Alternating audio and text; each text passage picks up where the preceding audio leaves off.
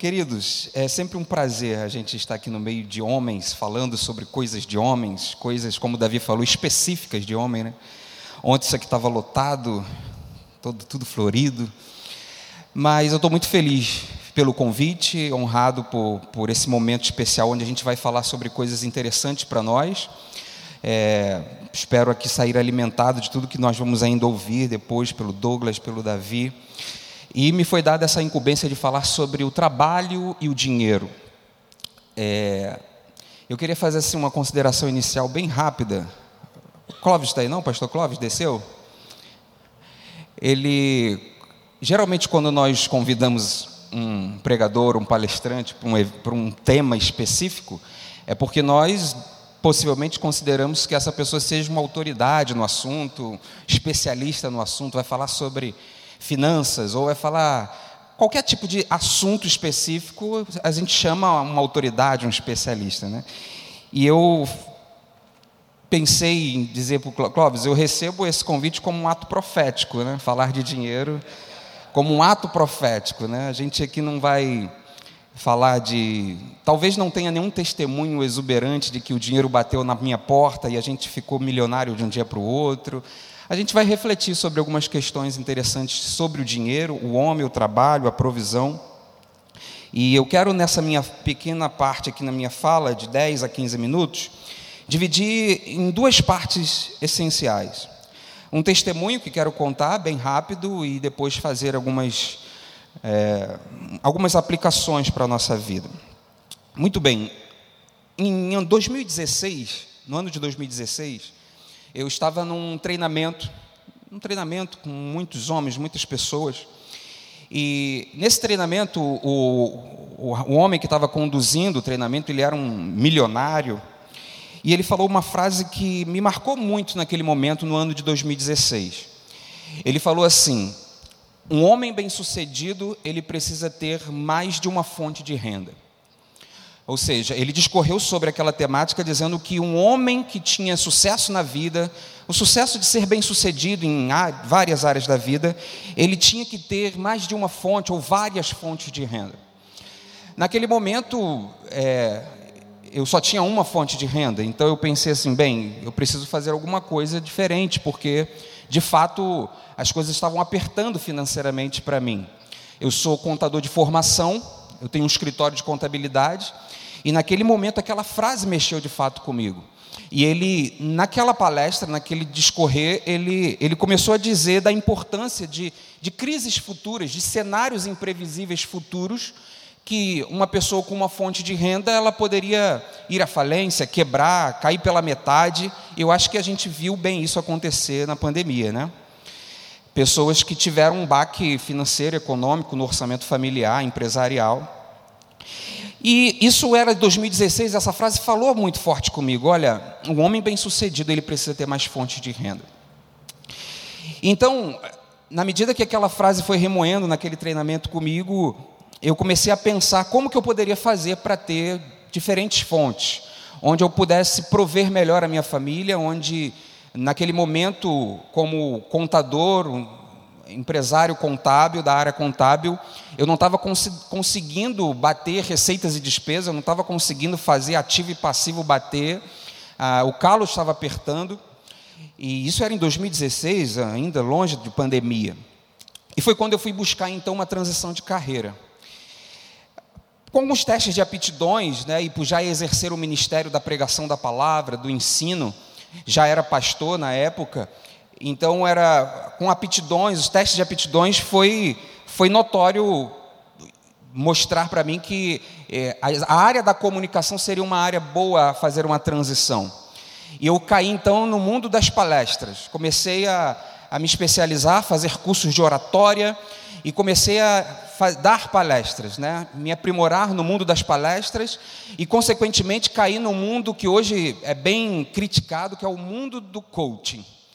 Fiz cursos de coach, metodologia coach, aprendi coach business, coach de financeiro, coach, todo tipo de coaching, e dando palestras, e de repente o marketing digital passou a fazer parte da minha vida. Aprendi, me especializei na área do marketing digital, comecei a dar consultorias para empreendedores, empresários, a alavancarem os seus negócios empresariais, comecei a dar mentorias, desenvolvi cursos, treinamentos presenciais, palestras, enfim. Quando eu percebi, lá pelos idos de 2018, eu me percebi que eu era aquele homem já, com várias fontes de renda. Né? Tinha o meu escritório contábil e agora estava palestrando, fazendo atendimentos de coaching individual em grupo, mentorias para empresários e empreendedores no ramo do marketing digital, treinamentos, palestras presenciais e eu me percebi, olha, aconteceu, de fato, eu mergulhei nesse mundo e consegui ter várias fontes de renda. Só que aconteceu um evento uma pedra no meio do caminho, né? E no meio do caminho tinha uma pedra, já dizia o poeta. Chegou o ano de 2020, o ano da pandemia. O ano da pandemia trouxe desafios para todo mundo, todos os ramos comerciais, empresariais, área de serviço.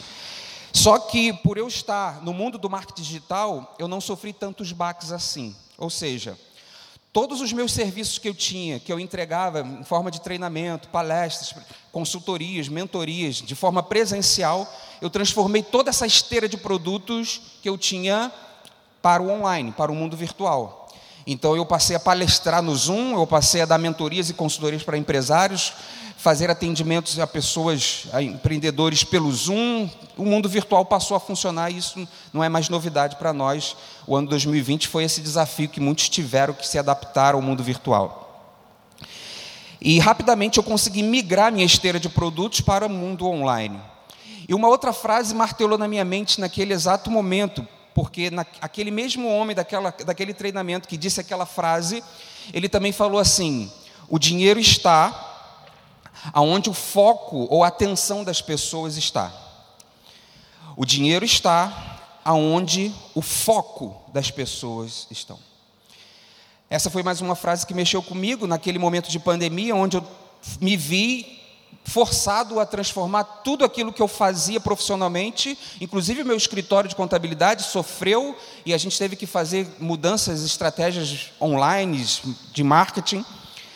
E essa frase também começou a mexer comigo. De fato, eu chegava em alguns lugares e a gente via as pessoas o tempo todo com o rosto aqui, né?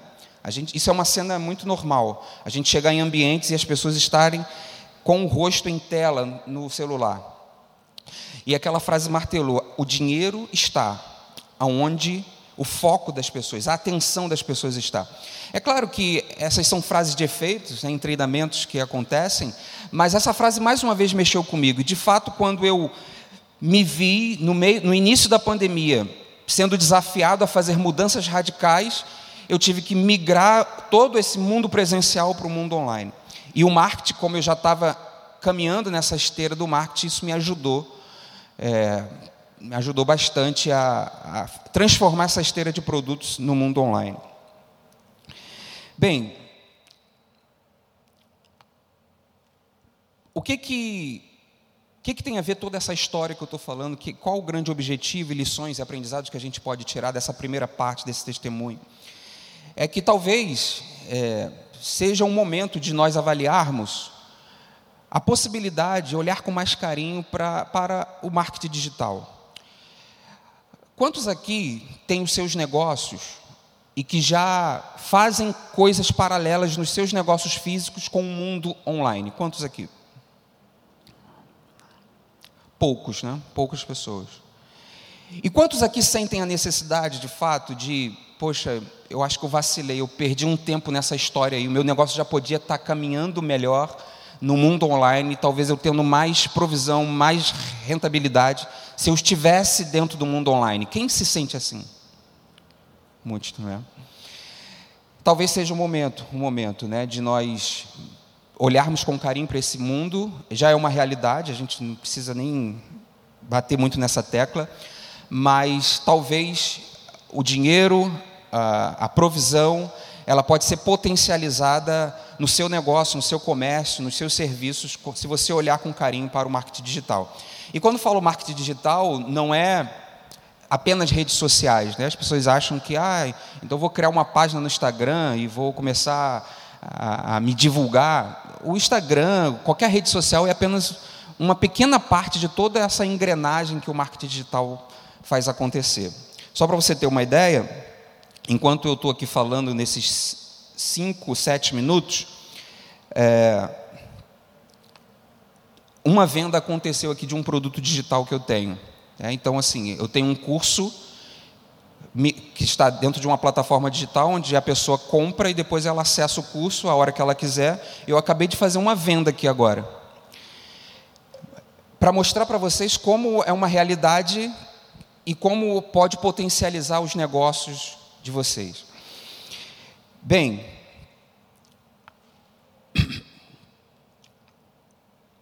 durante essa caminhada, mundo online, é, palestrando online, atendimentos online, uma das coisas que eu abandonei foi o coach. Né? Eu não queria ser chamado de pastor coach.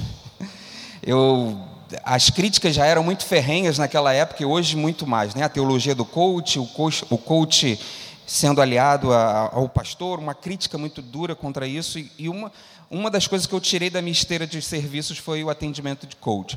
Mas continuei mentorando e fazendo consultoria a empresas, empresários, empreendedores.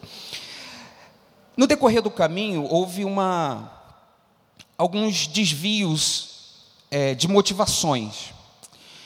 E eu li um livro de John Piper chamado Dinheiro, Sexo e Poder. Esse livro ele fala como essas três grandes forças elas precisam estar canalizadas para glorificar a Deus. Esse livro mexeu muito comigo no momento onde uh, o mundo online estava muito forte, é, as coisas estavam acontecendo bem, de uma maneira muito boa, mas esse livro veio a cair num momento muito específico da minha vida. De uma, de uma proatividade muito grande, produtividade, tudo era produtividade, querendo resultados, alta performance. E esse livro veio num tempo muito certo. Piper, ele trata como o sexo, o poder e o dinheiro como três grandes forças da nossa cultura, da nossa sociedade, que movem ah, o mundo de uma maneira geral e que se essas três grandes forças não tiverem, não forem para glorificar o nome do Senhor, elas podem te afundar em muitas coisas. Ele faz uma comparação nesse livro dizendo que o dinheiro é uma, é uma ponta, como se fosse a ponta de um iceberg. Nós vamos, nós olhamos a ponta do iceberg e aquela pontinha como se fosse apenas o dinheiro, a nota, a moeda. E na verdade nós não queremos só a moeda, o dinheiro, o papel, nós queremos os benefícios que o dinheiro nos traz, não é verdade? Nós queremos as vantagens, nós queremos os benefícios, tudo aquilo que o dinheiro pode nos proporcionar. Na verdade, é isso que nós queremos quando vamos adiante, quando trabalhamos, queremos prover para a família. E Piper, nesse livro, ele faz essa comparação que o dinheiro é como uma ponta do iceberg, mas debaixo do nível do mar está tá todo o grande iceberg. E ali nesse grande iceberg, debaixo do nível do mar, está as motivações do coração. Aquilo que, as vantagens e benefícios que a gente busca quando vamos atrás do dinheiro, ali pode estar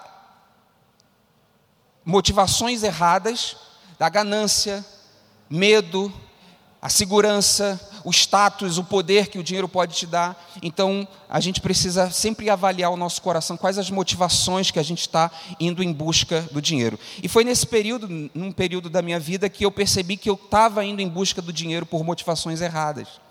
Eu estava indo em busca, querendo melhorias, performance, produtividade, mas não estava com a motivação certa, deixando algumas áreas da vida é, é, disfuncionais.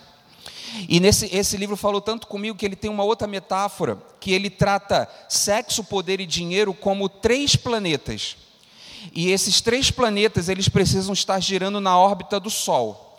Sexo, poder e dinheiro, o Sol no centro, e eles precisam estar fazendo todo o rotação, translação, tudo aquilo que a gente conhece.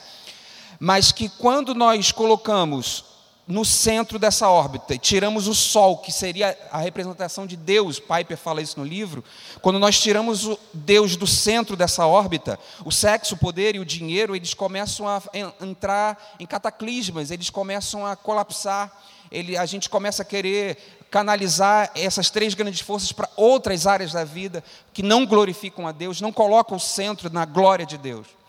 E por um momento eu me percebi assim. Eu me percebi assim. Esse livro me trouxe as rédeas novamente para entender que o dinheiro que eu estava ganhando, ele precisava glorificar o nome do Senhor.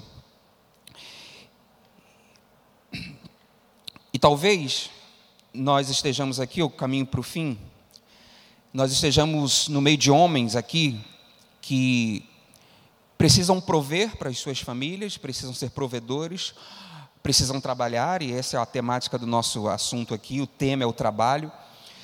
Mas talvez em algum momento da sua vida você se viu assim como eu, talvez, indo em busca do dinheiro como um fim em si mesmo, passando horas e horas trabalhando, horas e horas produzindo, se cansando, para que no final a provisão de fato não viesse como você espera. Ah, parece que nós tem, muitos têm essa mesma sensação de chegar no final do mês, correu, correu, buscou, buscou, trabalhou demais e parece que o dinheiro nunca satisfaz, nunca bate, as contas nunca fecham e a gente está sempre indo em busca de mais, em busca de mais. Quando eu entendi que o dinheiro ele precisa, ele precisa estar dentro de uma órbita certa, apontando para Cristo, apontando para a glória de Deus, muita coisa mudou na minha vida. Muita coisa, eu acredito que talvez muitos de nós tenhamos essa experiência para contar. No momento da sua vida que você estava buscando o trabalho, o dinheiro, o tempo era para outras coisas, família não se via, não tinha educação, tempo de qualidade com filhos, e de repente você estalou o dedo, não, tá, tem alguma coisa errada nisso aí. E aí você coloca, entra na órbita certa para fazer o seu trabalho, o seu dinheiro glorificar o nome do Senhor. Eu quero encerrar com um texto de Eclesiastes, capítulo 3, versículo 11. Deixa eu ler a partir do 9, que diz assim, Eclesiastes 3, 9. O que as pessoas ganham com tanto trabalho árduo? O pregador de Eclesiastes perguntando e fazendo essa pergunta martelar aí na sua cabeça. O que as pessoas ganham com tanto trabalho árduo? Eu vi o fardo que Deus pôs sobre toda a humanidade. E, no entanto, Deus fez tudo apropriado para o seu devido tempo. Ele colocou um senso de eternidade no coração humano. Mas, mesmo assim, ninguém é capaz de entender toda a obra de Deus do começo ao fim. Eu quero só salientar esse versículo 11. No entanto, Deus fez tudo no seu tempo apropriado. Ele colocou um senso de eternidade no coração do homem.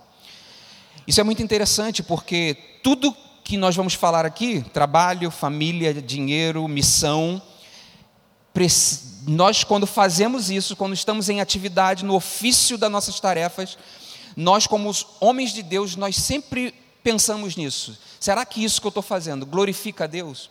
Será que isso que eu estou fazendo tem um propósito maior? O meu trabalho glorifica a Deus? O dinheiro que eu ganho está glorificando a Deus? Os 10% que eu dou à igreja glorifica a Deus, mas e os 90% que fica comigo? Está glorificando a Deus? Então, que esse senso de eternidade possa bater forte no seu coração, na sua mente. Essa pergunta do pregador de Eclesiastes, que será que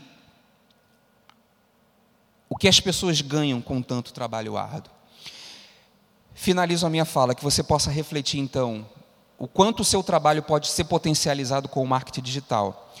Vai existir um momento talvez que você vai sair da rota. As coisas que você começa a fazer, produzir, ganhar dinheiro não vão glorificar a Deus e você precisa retornar. Saber que o dinheiro é uma ponta de um iceberg, a gente vai atrás dos benefícios, mas quais as motivações? Será que são motivações certas que mexem e regem o teu coração? e que nós possamos retornar e saber que nós precisamos estar girando na órbita certa. O nosso dinheiro, nosso trabalho, a missão que exercemos como filhos sacerdotes do lar, precisam sempre estar apontando para a glória de Deus. Amém, queridos? Que Deus nos abençoe.